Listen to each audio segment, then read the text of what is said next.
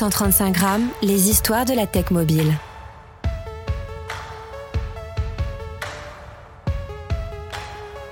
Bienvenue dans ce nouvel épisode de 135 grammes, le podcast qui vous plonge au cœur de l'univers fascinant de la tech mobile. Je suis Christophe Romeilly, bienvenue, et ensemble nous allons entamer le premier épisode de la sixième saison de notre podcast.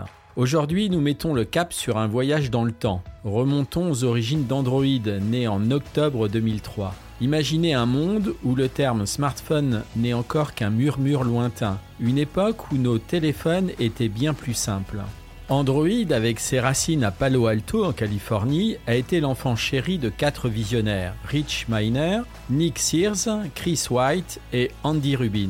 Saviez-vous que leur objectif initial n'était pas de conquérir le monde des smartphones, mais de révolutionner les systèmes d'exploitation pour appareils photo numériques? C'est un fait souvent oublié, mais qui montre combien les idées originales peuvent évoluer. Puis en 2005 survient un tournant majeur. Google acquiert Android pour une somme qui avec le recul semble dérisoire, 50 millions de dollars. Et là tout bascule. Google ne se positionne pas en tant que fabricant, mais choisit une stratégie de collaboration promouvant Android auprès d'autres fabricants. Le premier à embrasser cette aventure est HTC avec le HTC Dream en 2008, marquant ainsi le début d'une ère nouvelle.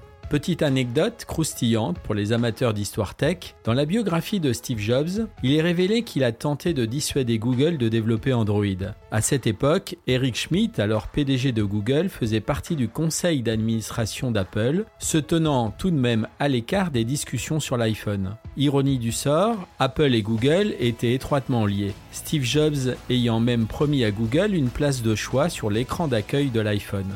Pourtant, en coulisses, la guerre faisait rage, notamment avec Apple, poursuivant HTC pour violation de brevets, incluant des fonctionnalités comme le multitouche ou le double tap pour zoomer. Au-delà de ces querelles de brevets, un débat fondamental s'est imposé dans l'industrie mobile, celui de l'ouverture versus la fermeture des plateformes numériques. En d'autres termes, préférez-vous une plateforme fermée et contrôlée, garantissant une expérience utilisateur homogène, ou une plateforme ouverte mais potentiellement plus fragmentée? Et avec le temps, on a rajouté une couche qui est la sécurité. En 2023, la réglementation a commencé à redéfinir les règles du jeu. Android et iOS sont désormais contraints d'assouplir certaines de leurs politiques. Cela marque un tournant dans l'industrie et nous sommes impatients de voir comment ces changements vont façonner l'avenir de la tech mobile. Imaginez, en 2007, notre monde comptait déjà près de 3 milliards d'utilisateurs de téléphones mobiles. Fast forward jusqu'en 2023, et ce sont plus de 3 milliards de personnes qui dépendent d'Android. Environ 70% de part de marché des OS. Incroyable, n'est-ce pas? C'est donc dans ce contexte que Google, accompagné de 33 autres entreprises, forme l'Open Handset Alliance, révolutionnant à jamais le paysage des smartphones avec la participation de 7 opérateurs mobiles. Ces visionnaires avaient un rêve, transformer nos téléphones en joyaux technologiques grâce à une plateforme ouverte. Et Android, sous licence Apache, est arrivé comme un cadeau pour les fabricants et les développeurs, leur donnant une liberté sans précédent pour innover. Remontons au 12 novembre 2007. Ce jour-là, Sergey Brin et Steve Horowitz ont annoncé la disponibilité du SDK open source d'Android et ont présenté les premières applications de démonstration sur la plateforme. Voici un extrait où Sergey Brin, cofondateur de Google, fait cette annonce historique.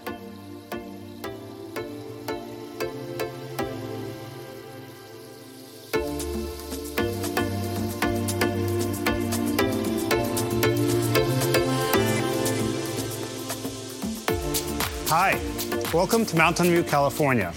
I'm speaking here at Google's headquarters, and I'd like to tell you about something I'm really excited about.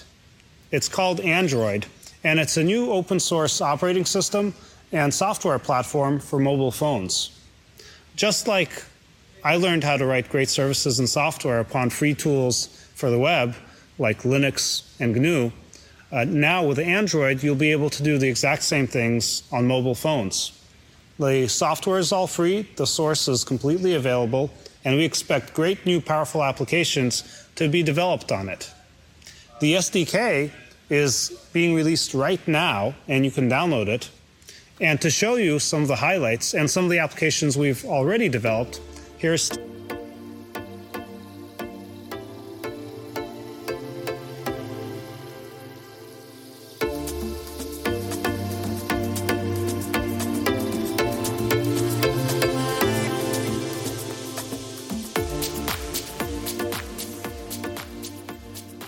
Eric Schmidt, le PDG de Google à l'époque, avait une vision grandiose, non pas un, mais des milliers de modèles de téléphones sous Android. Et devinez quoi? Il avait vu juste. L'Open Handset Alliance visait à standardiser et révolutionner nos expériences mobiles. Mais le parcours a été jonché de défis, comme la fragmentation d'Android et l'émergence de nouveaux concurrents. Mais l'Open Handset Alliance n'était pas qu'une simple collaboration, c'était un moment charnière définissant la façon dont nous utilisons nos appareils mobiles aujourd'hui. Android n'a jamais été juste un produit, c'était une plateforme conçue pour vendre d'autres services et produits visant la croissance plutôt que le revenu unitaire. Et lors du lancement du premier mobile Android, le J1 de HTC, Andy Rubin ne parlait pas d'Android en tant que tel, mais d'une plateforme ouverte pour les développeurs. Je partage avec vous un extrait du lancement mondial de ce téléphone vous pouvez entendre Andy Rubin lui-même. Ne soyez pas surpris du son, le son est passable, enregistré en 2008 vraisemblablement avec un mobile de l'époque.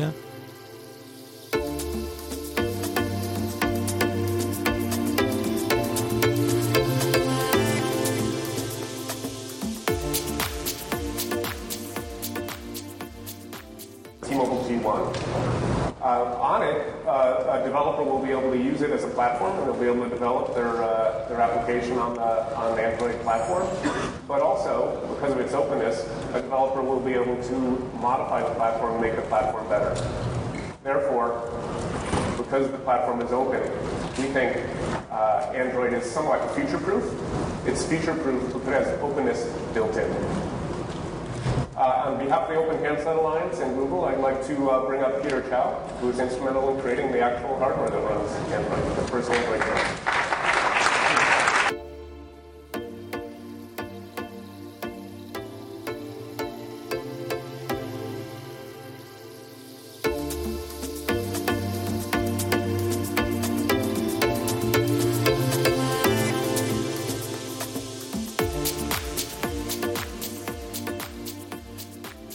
N'oubliez pas de jeter un œil au post du podcast sur servicemobile.fr pour la vidéo de ce moment historique. En 2008, alors que le monde se trouvait en pleine tourmente financière due à la crise des subprimes, un événement notable se produisait dans l'univers de la tech mobile, le lancement d'Android 1.0 en septembre, accompagné du HTC Dream, le tout premier téléphone fonctionnant sous ce système d'exploitation. Microsoft et Google ne s'affrontent pas uniquement dans l'arène des recherches en ligne. L'Internet sur mobile est l'un des autres enjeux majeurs pour les deux géants high-tech. Au Salon de Barcelone, Google vient de présenter un nouveau système d'exploitation pour téléphone mobile baptisé Android. Objectif, améliorer la navigation sur Internet à partir des portables. Google s'est pour cela associé avec une trentaine d'opérateurs et devrait bientôt concurrencer le Windows Mobile de Microsoft. Je pense qu'avec Android, nous avons envoyé un message qui commence à attirer la curiosité des opérateurs et je pense que c'est une bonne chose pour les consommateurs. Cela signifie plus de choix, plus d'innovation. En fait, je pense que Google peut parler à ses partenaires, mais le problème, c'est qu'ils n'ont aucun téléphone portable sur le marché. Ils peuvent mettre sur le marché 20 millions de téléphones, nous continuerons à nous battre. Android reste pour l'instant un prototype, mais Google espère une commercialisation dès le second semestre 2008 dans un marché où la concurrence continue de faire rage.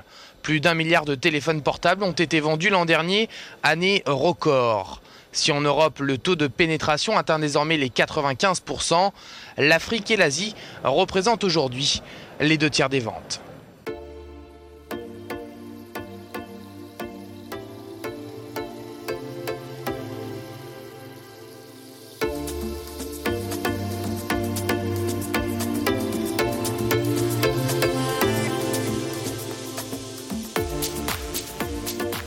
Au tout début, Android visait modestement 9% du marché en Amérique du Nord et en Europe.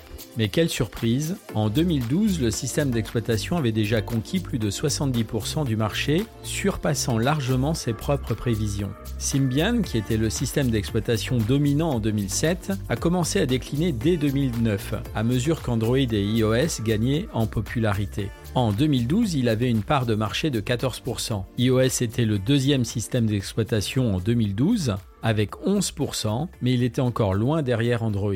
La première version commerciale d'Android 1.0 embarquait déjà des applications phares de Google telles que Gmail, Maps, YouTube et offrait déjà un accès à l'Android Market qui se métamorphosera plus tard en Google Play Store pour télécharger des applications. Dès le départ, Android a innové en intégrant des widgets sur l'écran d'accueil, une fonctionnalité absente chez iOS jusqu'à la sortie d'iOS 14 en 2020. En 2009, c'est toujours HTC qui mène la danse en France, avec le lancement du HTC Dream chez Orange, inspiré du T-Mobile J1, sorti en octobre 2008. Mais c'est SFR qui s'empare de l'initiative du développement de l'écosystème Android en France. En lançant le HTC Magic à 99 euros, l'opérateur a même initié un concours qui a rassemblé plus de 300 développeurs présentant plus de 45 projets. Une dynamique qui montre bien que les opérateurs avaient flairé le potentiel prometteur du marché des applications. Pour vous donner un aperçu de l'effervescence de cette époque, écoutons Raphaël Marbeck, responsable du concours SFR Jeunes Talents, développeur pour Android. Son témoignage nous plonge au cœur de l'excitation et de l'innovation qui entourait le développement d'Android en France.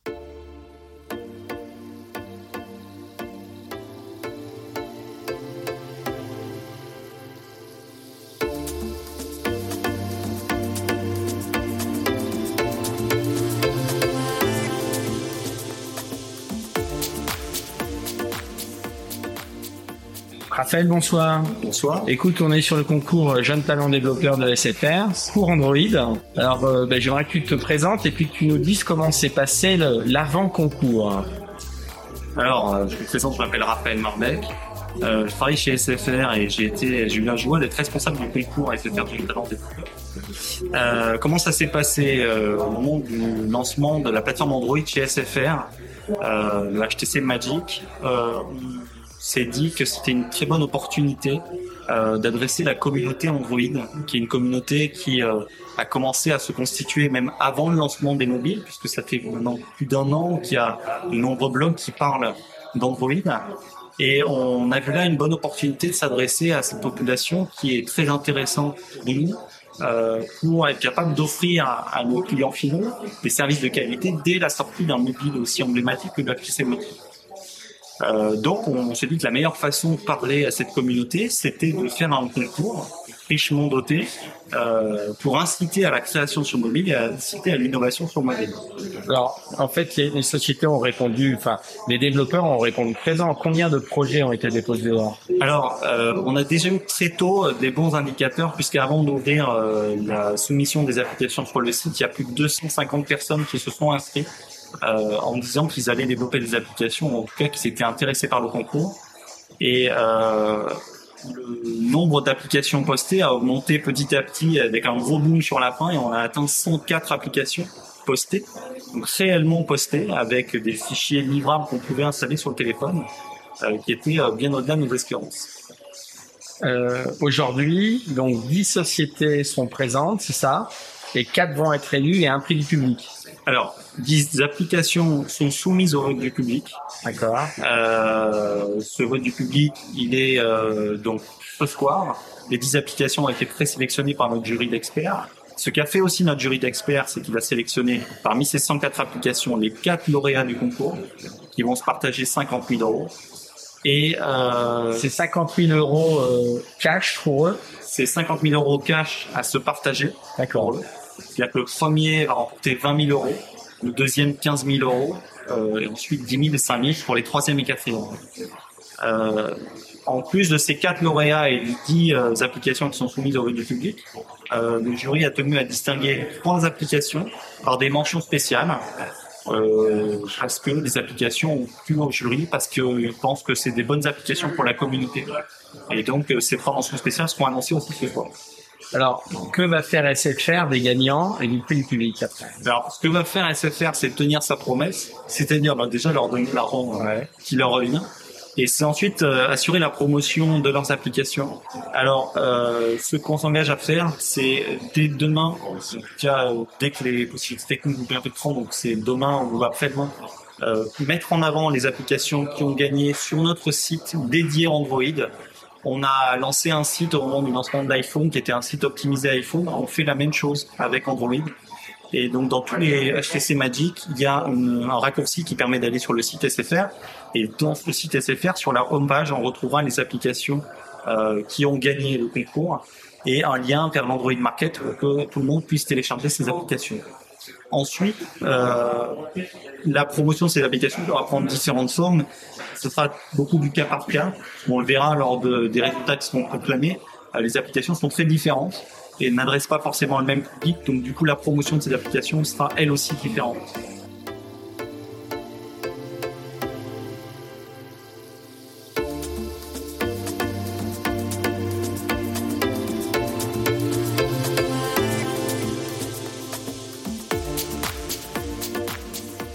Plongeons maintenant dans un sujet aussi fascinant qu'essentiel, la fragmentation d'Android.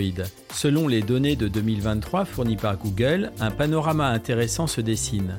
12,1% des appareils Android fonctionnent sous Android 13, mais tenez-vous bien, plus de 23% sont encore sous Android 11. Ce dernier représente donc la plus grande part du gâteau. Et que dire d'Android 10, toujours très présent avec 18,5% de la distribution globale à la fragmentation d'Android, ce sujet brûlant qui alimente les débats dans le monde de la tech depuis des lustres. Qu'est-ce que cela signifie concrètement? Eh bien, c'est cette diversité, ces disparités qui caractérisent l'univers d'Android. On parle d'une mosaïque de versions, du logiciel, de spécifications d'appareils aussi variées qu'un assortiment de bonbons. Pensez à la taille de l'écran des smartphones, par exemple, et d'interfaces utilisateurs uniques à chaque fabricant. Petite anecdote sur le sujet pour les passionnés. Saviez-vous que cette diversité est en partie due à la nature open source d'Android? Chaque constructeur apporte sa touche personnelle, un peu comme un chef ajouterait sa signature à un plat. Cependant, cette diversité a un prix. Pour les développeurs et les utilisateurs, naviguer dans cette mer de versions et d'interfaces peut s'apparenter à un véritable casse-tête. Alors, que pensez-vous de tout cela? La fragmentation d'Android, est-ce une manifestation de créativité débridée ou un véritable défi pour l'uniformité? Pour tenter de résoudre ce casse-tête, Google a lancé des initiatives comme le programme Android One et le projet Treble. L'objectif? Standardiser l'expérience Android et simplifier le processus de mise à jour des logiciels pour les fabricants. D'autant que Google l'a bien compris, notamment avec sa gamme Pixel qui offre une expérience utilisateur remarquable.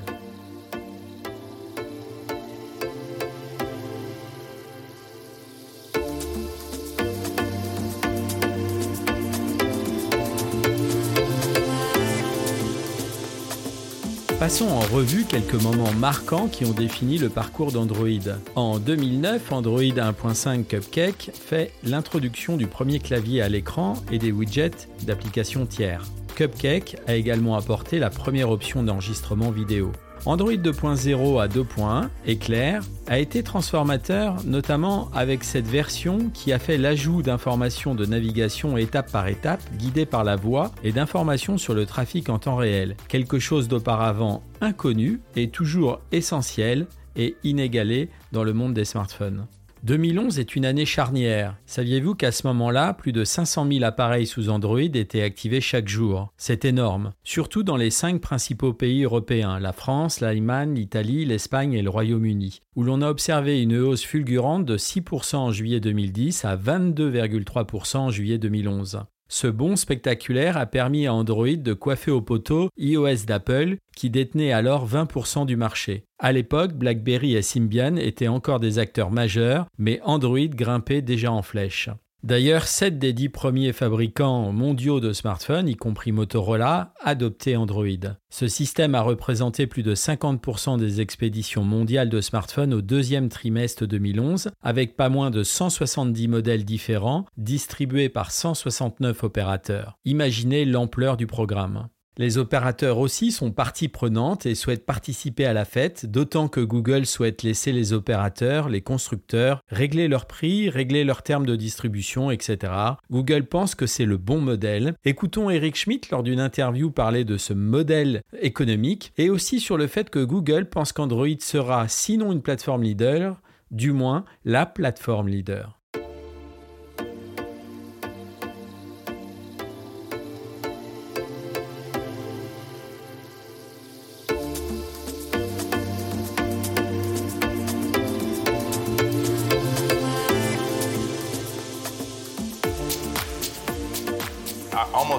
Divorce from the carrier. You know, the ability to pretty much say, set your own business terms and say, I don't want your stuff on my phone. Well, and, it, and again, do you think that Android's ever going to be truly free of that? Well, I, I, I certainly hope so, in the sense that we are, uh, the Android model is different from the, the Apple model. Uh, very distinctly on sort of pretty much every point, right, in terms of choices and opportunity. And it's open systems versus closed systems, and closed systems have their advantages, and open systems have their advantages. Google made a bet in, in its founding and the years I've been associated with it, and making another bet on open systems.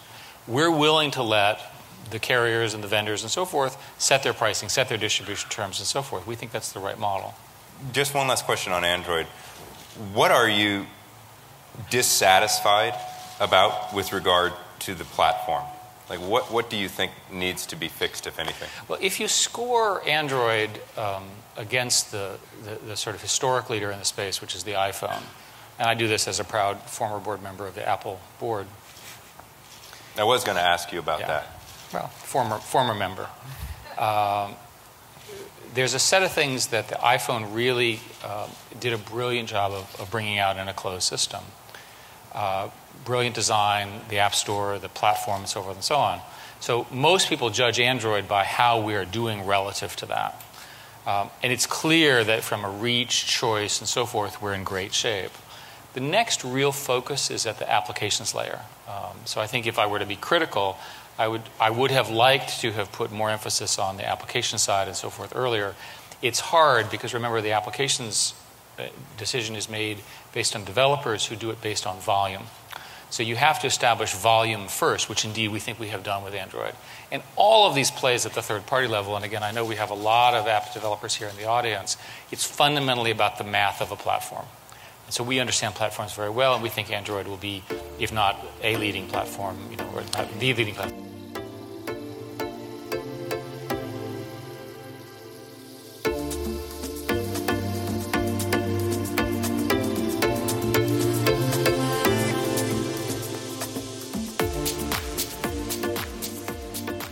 Et Google dans tout ça? Eh bien, 5 des 6 applications dominantes sur l'OS appartenaient à Google. Deux tiers des smartphones sous Android avaient même préchargé ces applications en 2011. Google a également boosté sa division mobile avec l'acquisition de Motorola Mobility pour 12 milliards et demi de dollars, s'offrant un vaste portefeuille de brevets. Un petit saut en 2012 et nous assistons à la naissance de Google Play remplaçant l'Android Market. En 2013, tenez-vous bien, 1 milliard d'appareils Android avaient été activés, un chiffre qui donne le tournis, n'est-ce pas? L'année 2012 a également vu l'introduction de Google Now, un assistant personnel intelligent qui apprenait de vos habitudes pour vous fournir des informations pertinentes. Même si Google Now a disparu, eh les fonctions existent toujours dans Android.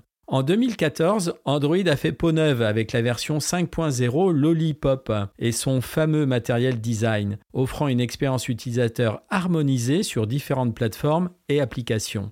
Android 9.0 Pie, lancé en 2018, a marqué un tournant majeur dans la gestion de l'énergie des smartphones avec une utilisation intelligente de l'intelligence artificielle pour optimiser l'expérience utilisateur et la gestion de la batterie. En 2019, Google a rompu avec la tradition des noms de dessert et notamment sa nouvelle version Android 10, marquant une nouvelle ère dans la nomenclature d'Android. D'ailleurs, nous allons revenir sur le nommage des versions d'Android en nom de dessert un peu plus tard dans le podcast. Évidemment, il y a beaucoup d'autres informations sur les annonces d'Android au fil des années. En tout cas, pour conclure, saviez-vous qu'en juin 2023, le Google Play Store hébergeait 2,6 millions d'applications? C'est comme si chaque personne en Europe avait créé environ 5,8 applications chacune. Quelle évolution incroyable depuis ses premières activations d'appareils Android.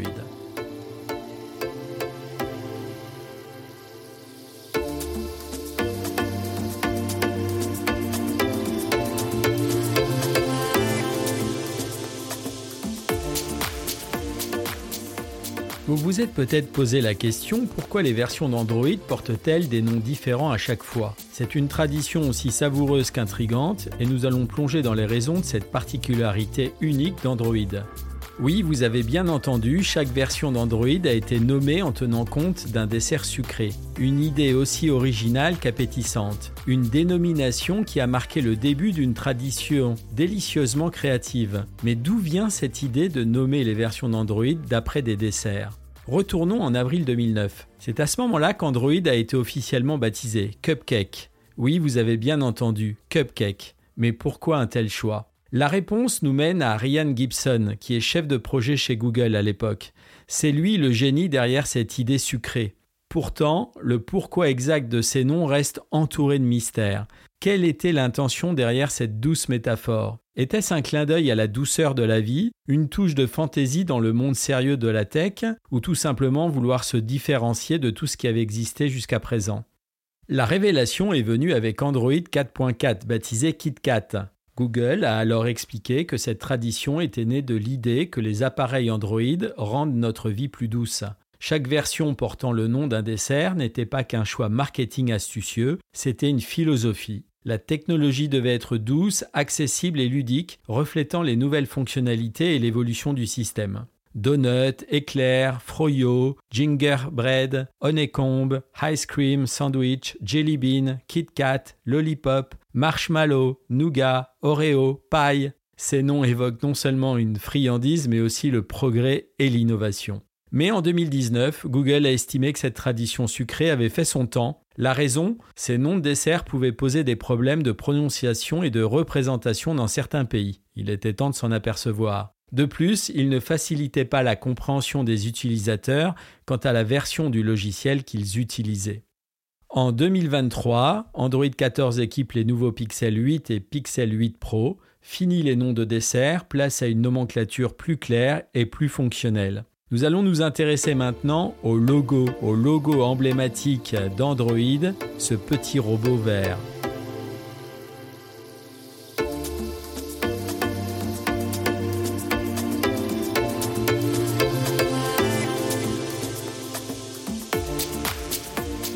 Comme tout logo, Android n'a été qu'une ébauche d'idées, un concept en gestation pendant plusieurs mois. Allons donc dans les coulisses de cette aventure. Imaginez-vous au cœur de Google, cette entreprise connue pour sa capacité à repousser les frontières de la technologie. Là, une créatrice du nom d'Irina Bloch était en train de façonner un futur visuel pour Android. Irina, connue pour son esprit narratif et créatif, allait marquer l'histoire avec le logo d'Android. L'histoire raconte qu'un jour, l'équipe de conception de Google lance un défi à Irina, créer un logo représentant un robot. Cette requête, bien que simple, était un défi de taille, et c'est dans le quotidien que l'inspiration a frappé. Savez-vous que l'inspiration pour le logo est venue des icônes universelles de toilettes? Eh bien, c'est exactement ce mélange d'ordinaire et d'extraordinaire qui a enflammé l'imagination d'Irina. En fusionnant l'aspect ludique et accessible des icônes de toilettes avec l'idée futuriste d'un robot, Irina a donné vie à un logo pas comme les autres, le logo Android avec sa silhouette robotique distinctive qui est devenu plus qu'un simple symbole. Il est devenu une partie intégrante de notre quotidien, un ami sympathique dans nos poches et sur nos écrans, incarnant l'esprit innovant de Google, présent sur tous les démarrages des smartphones qui utilisent Android. Petite anecdote amusante, saviez-vous que le logo Android a été conçu avec un esprit open source? Oui, c'est vrai. Google a décidé de ne pas breveter le design, permettant ainsi à chacun de l'adapter, de le personnaliser, un geste plutôt rare dans l'univers impitoyable des marques.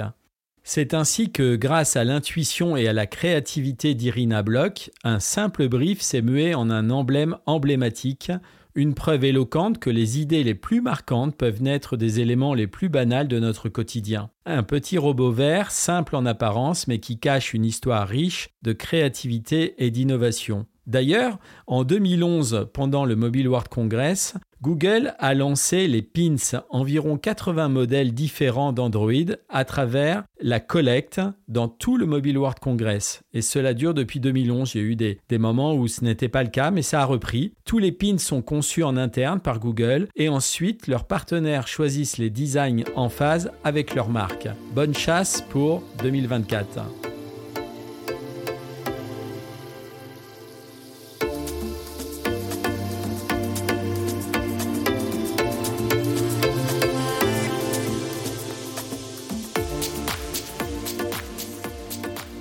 Pas que dès le début, comme nous l'avons déjà dit, Android a été présenté comme un système d'exploitation totalement gratuit financé par la publicité. Mais ne vous y trompez pas, derrière cette gratuité se cachait une stratégie ambitieuse visant à dominer le marché. Quelle réussite, ça c'est certain. Aujourd'hui, Android est un colosse avec une part de marché qui confirme cette vision d'origine, un OS open source gratuit et accessible à tous.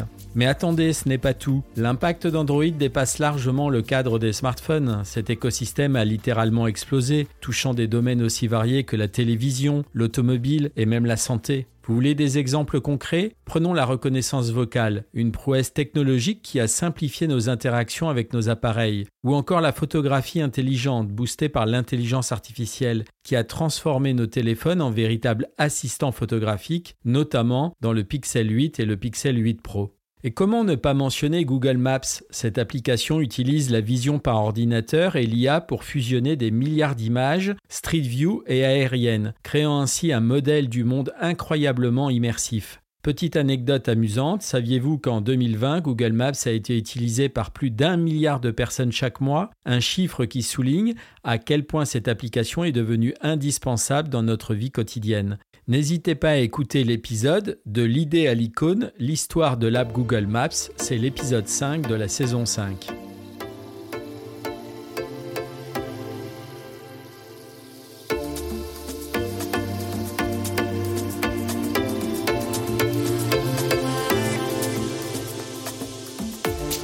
Et voilà, c'est ainsi que s'achève l'épisode sur Android. Merci infiniment de l'avoir écouté, conscient que nous avons seulement effleuré la surface de l'immense univers créé par les équipes de Google depuis le lancement d'Android en 2008. Nous espérons tout de même vous avoir apporté un éclairage intéressant sur cette révolution technologique. Rappelez-vous, la création d'Android en 2008 a été un véritable tournant, non seulement pour Google, mais pour toute l'industrie des smartphones. Elle a posé les bases d'un écosystème mobile dynamique en constante évolution et rempli de possibilités pour chacun d'entre nous. Alors quel sera le prochain grand bouleversement? Si les plateformes mobiles ont perturbé le monde des PC, que va-t-il en être de la prochaine étape? La réponse semble s'orienter vers une intégration toujours plus poussée de l'intelligence artificielle, tant dans le matériel que dans le logiciel, redéfinissant ainsi le concept même du smartphone. Nous sommes impatients de connaître vos réflexions et commentaires sur ce sujet fascinant. N'hésitez pas à nous écrire sur les plateformes de podcast. Pour aller plus loin, nous mettrons à votre disposition les liens et vidéos de nos nombreuses sources dans un post dédié sur servicemobile.fr qui nous sert à préparer ce podcast. En attendant notre prochaine rencontre qui va être passionnante, prenez soin de vous et restez connectés. À très bientôt.